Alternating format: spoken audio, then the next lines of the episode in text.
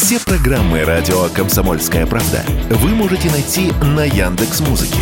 Ищите раздел вашей любимой передачи и подписывайтесь, чтобы не пропустить новый выпуск. Радио КП на Яндекс Музыке. Это удобно, просто и всегда интересно. Диалоги на Радио КП.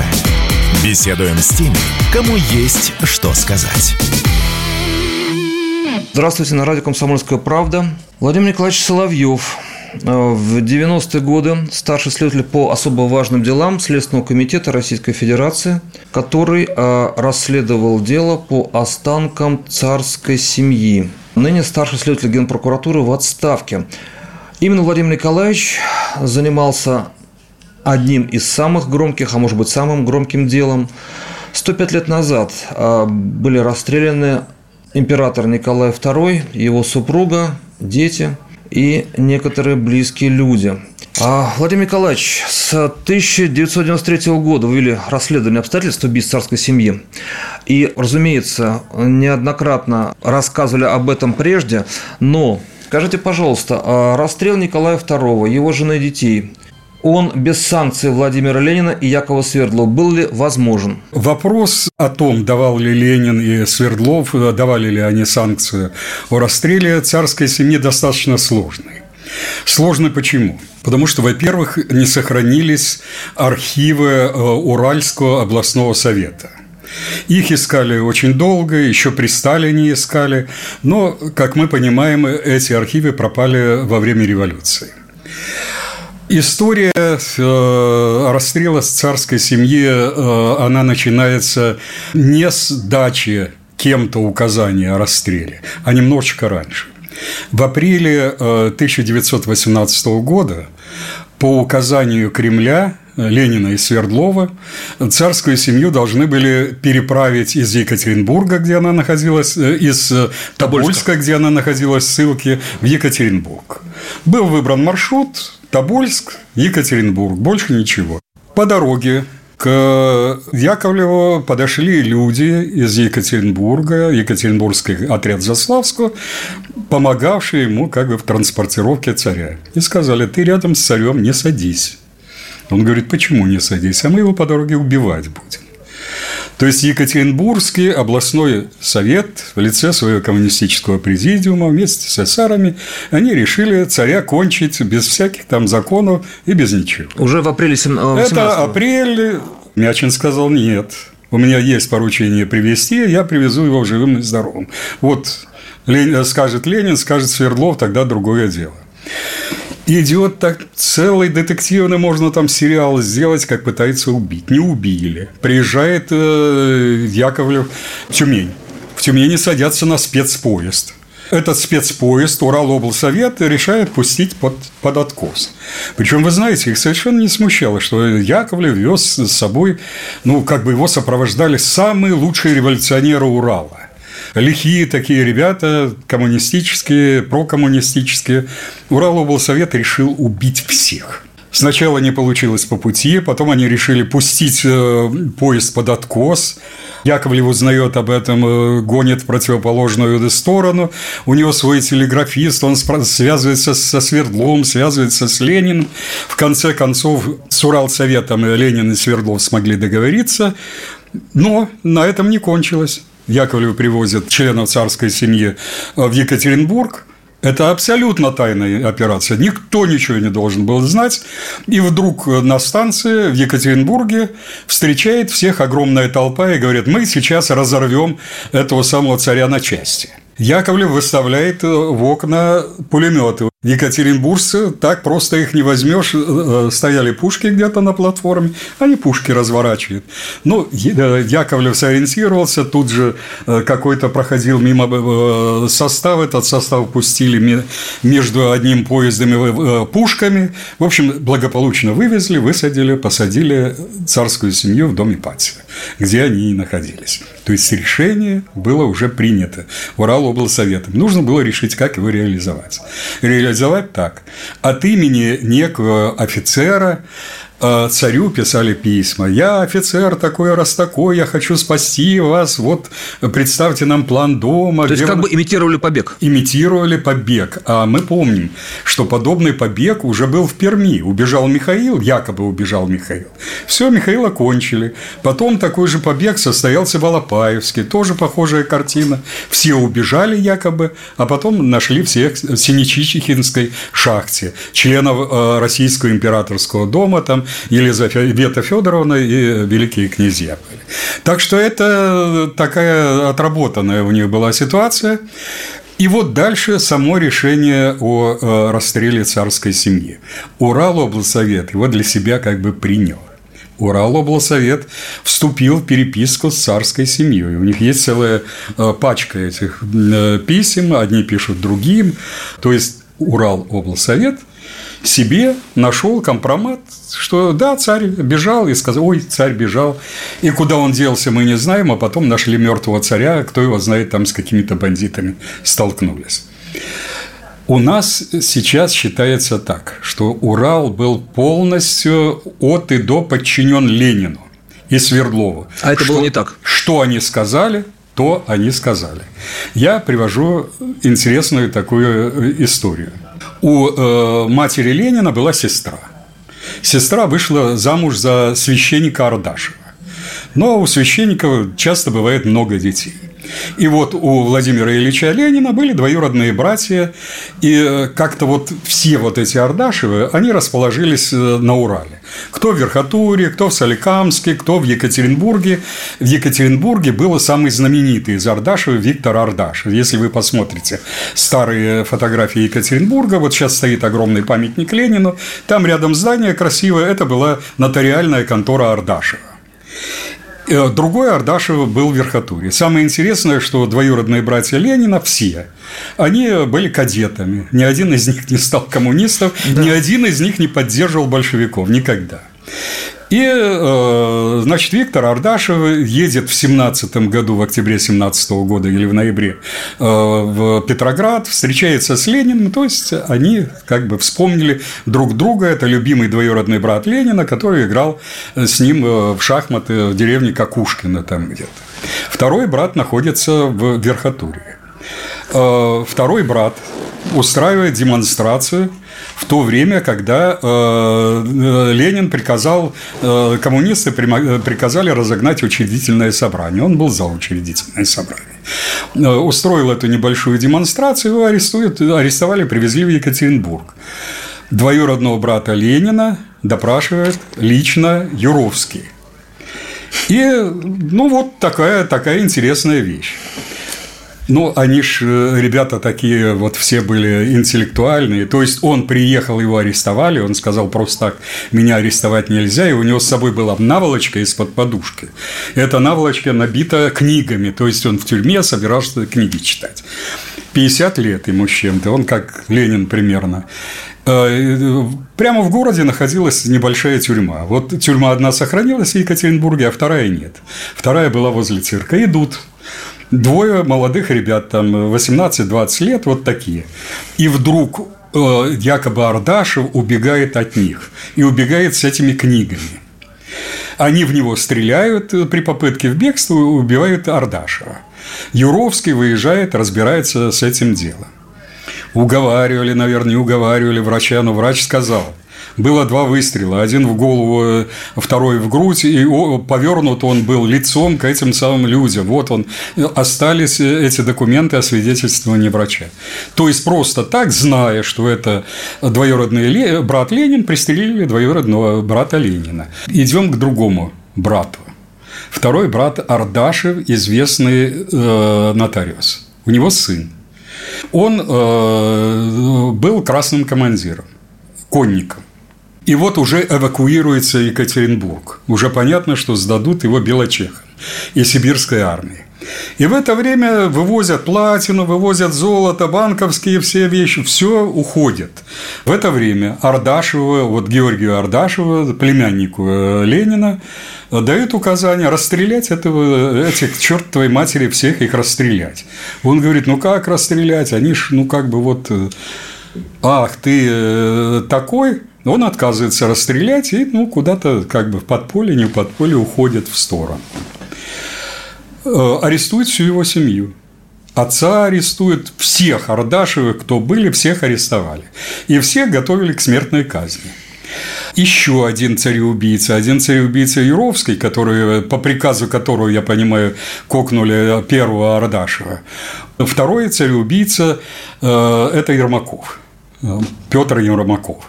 Ермаков Э, как, каким-то образом связывается с э, Георгием Ардашем, говорит, да все нормально, утряслось, никто на тебя зла никакого не имеет, приезжай, все, встретимся, обговорим, все будет нормально. Тот приезжает, Ермаков собственноручно его убивает.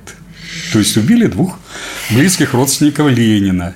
И э, дальше Ленин узнает, что что-то творится с его семьей не то. Он считает, что э, прессуют пермских Ардашев. Еще и в Перми были, и в Соликамске были Ардашев. Ну, большая такая семья. Ему говорят, нет, не в Перми, в Екатеринбурге. Он связывается с Сафаровым, членом Уралоблсовета, с которым вместе он в пломбированном вагоне возвращался из-за границы в 17 году и спрашивает, что такое. Тот объясняет, что арестованы все. Ну и, в общем, их выпускают. То есть Ленин – это июль, 6 июля, годовщина расстрела родственника э, Ленина. А, на радио «Комсомольская правда» Владимир Николаевич Соловьев. Мы говорим с ним о деле а, императора Николая II и его семьи. Вернемся после небольшого перерыва. Диалоги на Радио КП.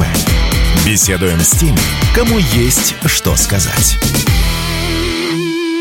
На радио «Комсомольская правда» Владимир Николаевич Соловьев. В прошлом старший следователь по особо важным делам. Да, прокуратуры и Следственного комитета. Прокуратуры и Следственного комитета.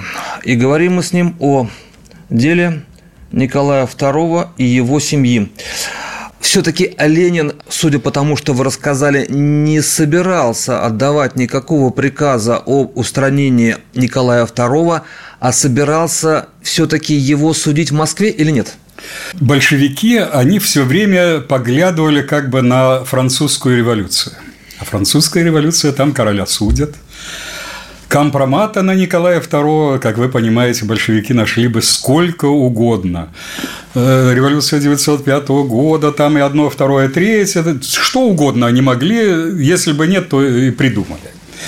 И э, это первое, что царя можно было судить, был бы он, э, приговорили бы его к смертной казни или нет, и царицу, я не знаю.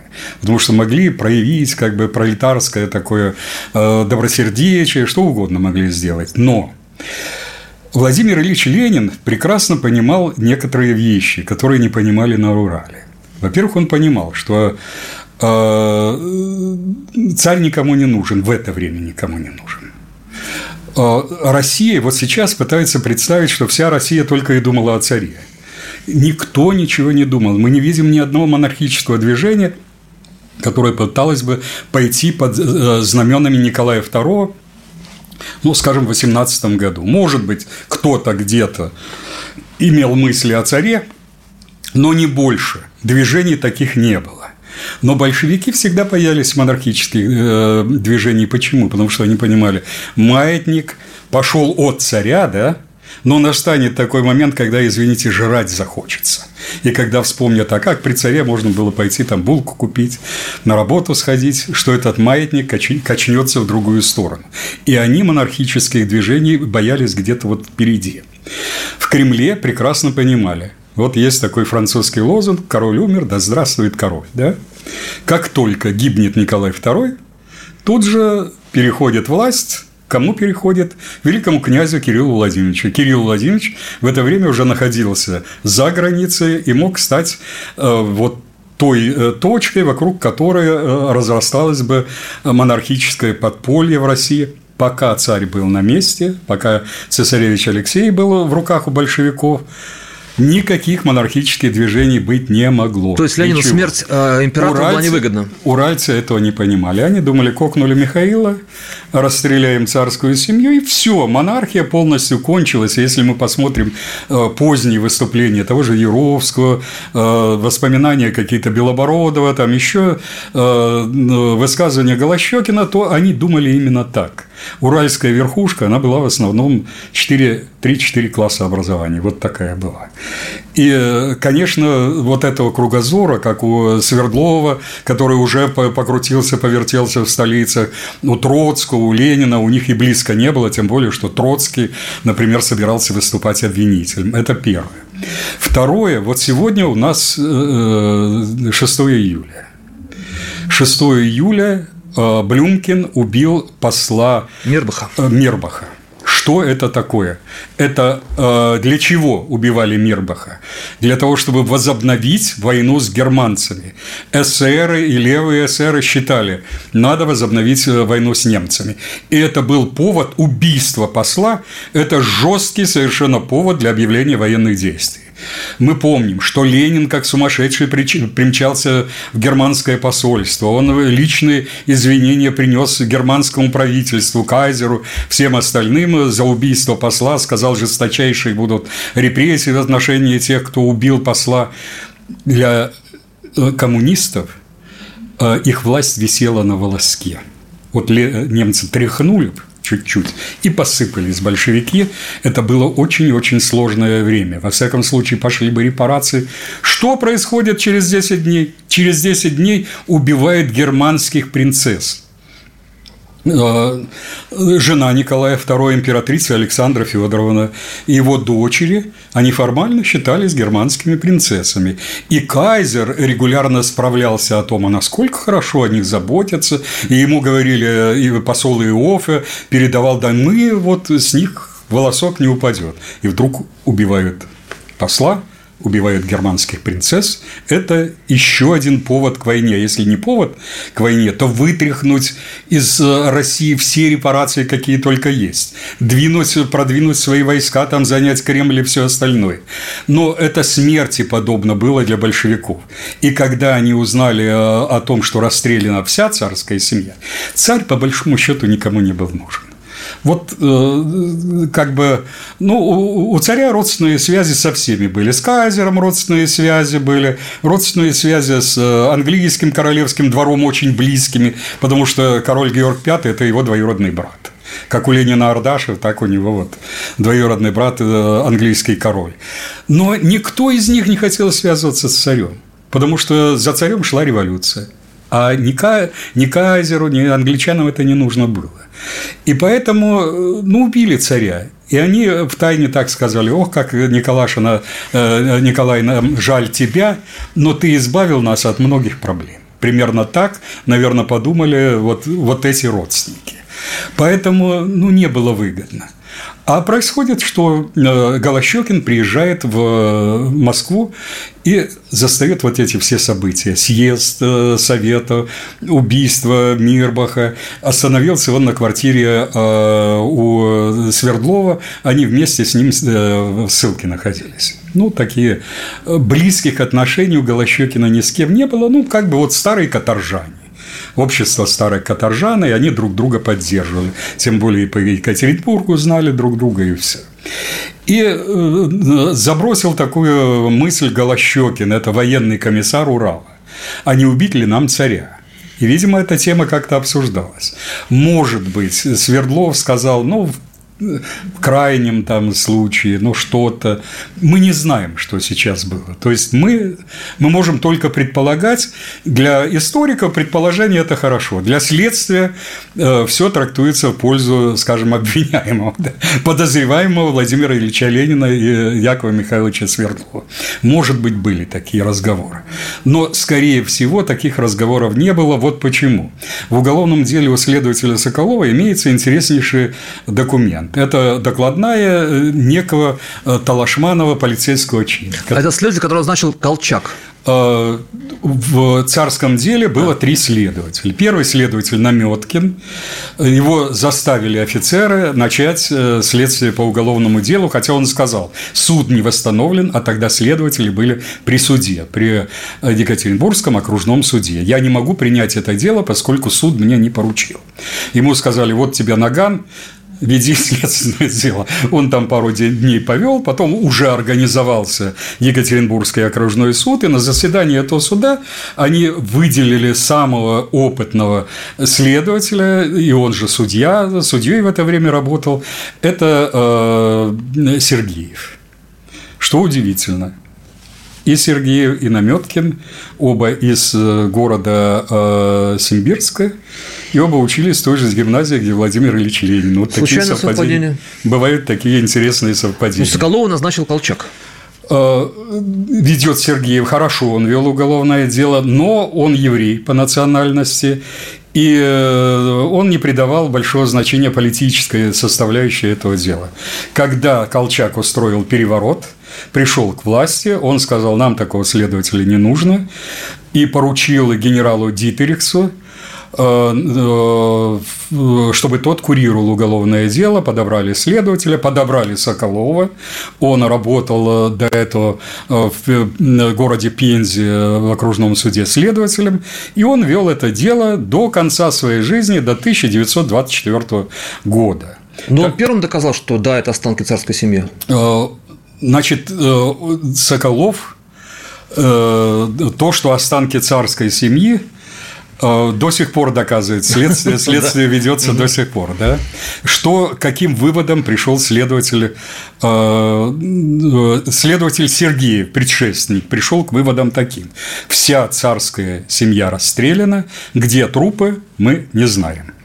Следователь Соколов пришел к выводу, расстреляли всех, трупы вывезли в район э, Ганиной ямы. Ганина яма – это пруд небольшой в районе Четырехбратского рудника, где около сотни шахт и закопушек, и что там? Трупы всех членов царской семьи и лица свиты сожгли дотла и в доказательство показал 42 фрагмента костей, э, которых он… Э, и какой-то изумруд о которых он считал, э, что они драгоценны.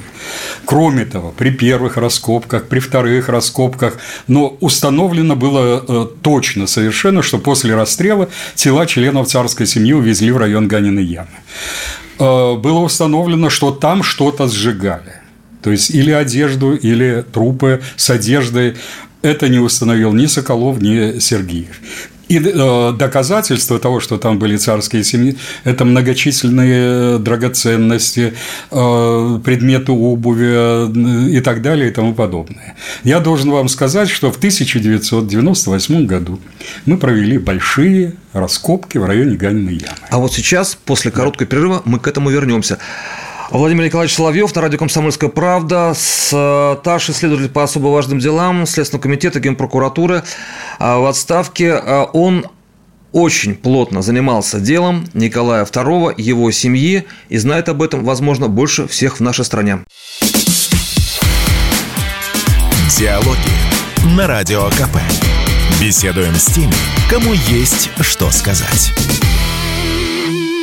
На радио «Комсомольская правда» Владимир Николаевич Соловьев, а, старший следователь по особо важным делам Следственного комитета и Генпрокуратуры в отставке. Мы говорим с ним о деле Николая II и его семьи. 105 лет назад а, был расстрелян последний российский император. А, и, Владимир Николаевич, вы говорили о том, что в 98 году вы провели... Колчаковский следователь Соколов пришел к выводу, что царскую семью сожгли в районе Ганиной ямы. В 1998 году в этом районе были проведены огромные полноценные археологические раскопки э, возглавлял экспедицию Александр Николаевич Авдонин, который обнаружил останки царской семьи вместе с Гелием Трофимовичем Рябовым. Со стороны археологов руководила раскопками Татьяна Панова, главный археолог Кремля. Ну и были солидные люди, которые знали, как копать и фиксировать все эти находки. Сергей Алексеевич Никитин, старший, э, самый любимый мой судебно-медицинский эксперт, который первым определил, что царь – это царь. Как я шучу, навозную кучу разрывая, петух нашел жемчужное зерно. Это он восстановил лица потом в итоге? Он восстановил э, лица э, по черепам. Никитин обратил внимание на небольшой холмик такой. Он копнул этот холмик и вдруг там обнаружил корсетное кольцо. Понятно, что дамы из ближайшей деревни Коптяки, крестьянки, видимо, корсеты не носили. Начали раскапывать. Что это было такое? Тела первоначально бросили в шахту. Шахту номер 7, открытая шахта называется, где вот сейчас самый э, главный центр э, монастыря царственных старцотевцев. Раз, э, в этой шахте Соколов э, в Вилле нашел очень много предметов, связанных с гибелью царской семьи. Ил этот достали. Но подходят красные. И генерал-лейтенант Дитерих сказал, все, раскопки прекращаем, уезжаем. А холмик этот остался, ил из этой шахты не промыли тогда, при Соколове. Нашли эти решетки, через которые он промывал очень много всего. В этот раз промыли все нашли предметы, там э, какие-то одежды, обуви, там опять эти корсетные кольца, изумруд нашли, нашли золотые там небольшие драгоценности, пули нашли, гильзы нашли, причем, что интересно, что пуля пули... Браунинга? Нет, пули от Нагана там Нагана? нашли. А, от Нагана и от Браунинга. И что интересно, что по нарезам провели экспертизу, и Э, эксперт категорически заявил, что, говорит, эти пули выстрелены не только из одной и той же системы, из одного и того же пистолета, из одного и того же револьвера системы Браунинг, что и пули, найденные в Поросенковом лагу. То есть по этим вещественным доказательствам, по пулям сошлись эти два места. То мы имели только вот э, кто-то вспомнил, кто-то говорил, а это уже такие интересные вещественные доказательства. Что самое главное было для меня? Э, Соколов нашел 42 фрагмента э, костей небольшой величины, вот такие примерно и поменьше. В том числе черепа, извините. Раз... Нет, черепов он не, не нашел угу. ничего. Это раздробленные были кости. Э, природу которых э, видно, что их рубили. Природу их определить он не смог, потому что эти фрагменты маленькие костей посмотрел э, только санитарный врач такой Белоградский, и Белоградский сказал Соколову, я не могу определить природу этих костей. Я могу сказать только, что эти кости принадлежат крупным млекопитающим и не исключаю, что человеку. Не исключено, что эти кости могли принадлежать принадлежать и людям. Все, что мы имеем по костям, найденным в, во времена Соколова. 42 фрагмента. Во время раскопок 98 года нашли 72 фрагмента. И уже на этот раз, извините, у нас были все специалисты. Все мы провели, высосали, как говорится, из этих косточек все, что можно. Что нам сказали эксперты? Эксперты сказали, эти кости принадлежат животным, корове и козе. Эти кости все выварены, они все разрублены, выварены и э, э, подверглись действию низкотемпературного пламени, возможно, костра. Э, у нас в воспоминаниях своих Юровский говорит о чем? О том, что люди были голодные, и я привез этим людям обед из нашей столовой. И вот э, обед из нашей столовой вот это и есть этот обед. Люди супчик съели, а кости выбросили в костер, как это бывает, а кострище смели э, в эту самую яму. То есть этот секрет, он был решен уже в 90-е, в конце 90-х годов. Уже после работы правительственной комиссии это интереснейшая такая вещь. То есть Соколов, вот его бы к стенке поставили и сказали, это человеческие кости у тебя или нет? Он бы сказал, человеческие. Но того, что было у Соколова, э, мы считали, что эти косточки находятся в Брюссельском храме. Я специально ездил в Брюссель, разговаривал со священниками, с членами строительного комитета, которым принадлежит этот храм, и они мне говорили, Владимир Николаевич, у нас не было никогда костей. И сейчас подняли все документы, оказывается, в Брюссельском храме их не было. Эти вещественные доказательства находились в одном из французских банков – Немцы узнали об этом деле, то есть лично на контроле у Гитлера и Розенберга стояло расследование дела по убийству царя. Все уголовное дело и вещественные доказательства из Парижа забрали – и э, в 1946 году при разборе бумаг рейс канцелярии это уголовное дело было обнаружено и оно попало в Россию, оно находится сейчас э, в Российском государственном архиве и в э, архиве э, новой политической истории. В Органе. Ну, в бывшем да. партийном архиве, да. Восемь а томов у нас. Как есть. туда попали-то в Париж, Кость? Вы знаете, это длинная такая Хорошо, история. Я постараюсь. Да, да, да. Нет, я постараюсь очень коротко угу. сказать. Соколов был наивным человеком. Он думал, что он приедет э, во Францию, его ждут с распростертыми руками. Его ждет великий князь Николай Николаевич, mm-hmm. который считался главой русской эмиграции. Он э, э,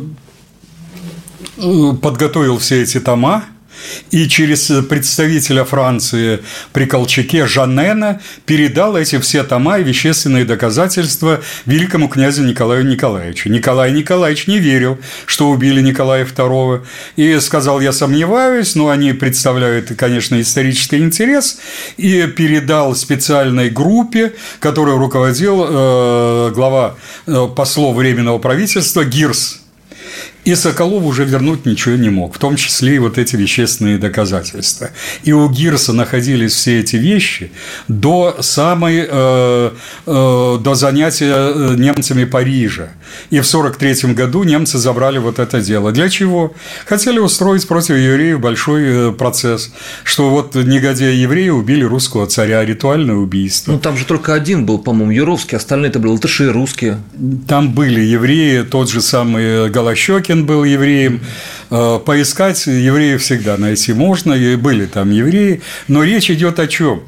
Вот вы знаете, у меня я шутил иногда, что самое большое, вот э, как бы э, самую большую веру из всех моих экспертиз это вызывает экспертиза о том, а, была ли э, семья расстреляна ритуально, э, были отрезаны головы, ритуальное убийство или не было ритуального убийства. Не было. У меня такие хорошие эксперты, которых я ненавижу на свете бы их не было, этих гадов, этих экспертов. Кто мои эксперты? Вот по этому делу два эксперта. Это э, повешенный господин Розенберг, который занимался русскими делами при Гитлере, и Гитлер – даже Гитлер и Розенберг не нашли в этом деле признаков ритуального убийства. А сейчас у нас патриоты многие говорят, а, ритуальное никто убийство. Никто голову вот не, они... не отрезал, а ни императору, ни императрице. Вот они перещеголяли даже Гитлера и Розенберга в своем стремлении показать вот эту ритуальность убийства Николая II. Так что забрали эти вещи и э, дела нашли. А вещдоки, ну, ну как вам, вот э, мы не можем представить, что было. Но я могу представить, какой-то русский солдатик, да, разбирает эти э, архивы рейс-канцелярии. И он видит великолепнейшая э, шкатулка, голубая шкатулка для рукоделия, э, императрица. Ну, там не написано, что императрица, а в ней лежат какие-то кости. Ну, может быть, солдатик кости вытряхнул, а где подарил своим родным, э, привез из Германии, сказал, смотрите, какая красивая шкатулка. Может, она и найдется. Но кости эти мы вряд ли найдем. И Господь Бог, как я говорю, не попустил. Э, в 20-е 30-е годы вот эти вот косточки их э, пытались э, признать святыми мощами. И что бы случилось тогда? Что весь русский народ поклонялся бы этим фальшивым козлиным костям и костям коровы. Но Господь Бог сказал нет. Лучше пусть они пропадут где-нибудь там в Германии в 45-46 году, но это, этого не допустил. Да, радио «Комсомольская правда». Владимир Николаевич Соловьев. Мы говорим с ним о о деле Николая II его семьи 105 лет назад в Екатеринбурге семья последнего российского императора была расстреляна. Вернемся после небольшого перерыва. Диалоги на Радио КП. Беседуем с теми, кому есть что сказать. На радио «Комсомольская правда» Владимир Николаевич Соловьев, в прошлом старший следователь по особо важным делам Следственного комитета и Генеральной прокуратуры. Он принимал непосредственное участие в расследовании дела об э, обстоятельствах гибели императора Николая II и его семьи.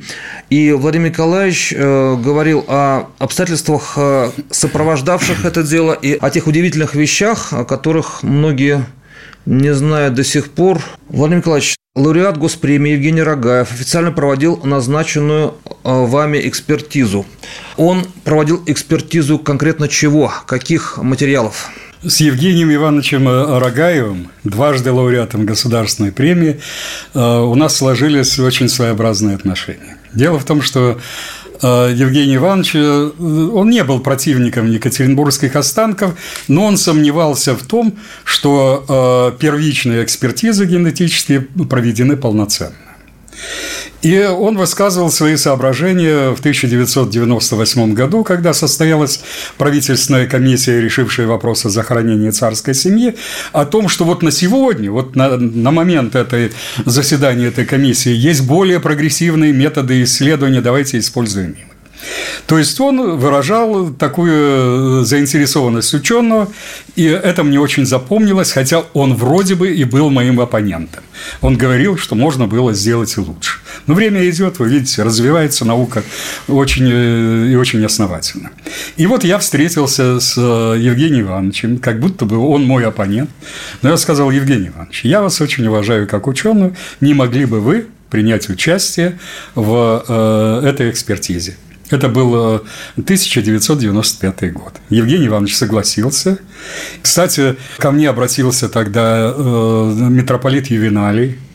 Он сказал, нам бы желательно было, чтобы у святейшего патриарха есть такое мнение, что если бы ваш оппонент еще проверил то, что вы сделали, было бы очень хорошо. Я внял словам святейшего патриарха Алексия II, э, митрополита Ювеналия, и с тех пор Евгений Иванович до настоящего времени очень плодотворно работает по этому делу. Значит, что сделал Евгений Иванович до 1998 года до захоронения? Во-первых, он лично взял образцы костной ткани Николая II, э, императрицы, и исследовал их. Простите, откуда взял? Ну, я назначил а, его официальным экспертом. Мы поехали в Екатеринбург, и были взяты образцы совершенно официально, под протокол, как это все должно делаться. Как это делалось во всех случаях, начиная с 1992 года. До этого Евгений Иванович по просьбе ну, Ольги э, Николаевны Куликовской-Романовой, э, вдовы, э, а до этого жены Тихона Николаевича Куликовского-Романова Евгений Иванович исследовал кровь. Кто такой Тихон Николаевич? У Николая II была сестра Ольга. Это сын Ольги. То есть, То есть это племянник. Это племянник Николая II. В первый период, я должен сказать, вот до 98 года, мы работали только по женской линии. Только вот э, э, мать, там, э, дочь, ну, ну вот, вот по этой линии. По отцовской мы не могли работать. Не, не были еще сделаны наработки э, э действий по э, древней ДНК. Потом это было. И Евгений Иванович вот исследовал кровь Куликовского. А в это время широко разворачивалась кампания против нас.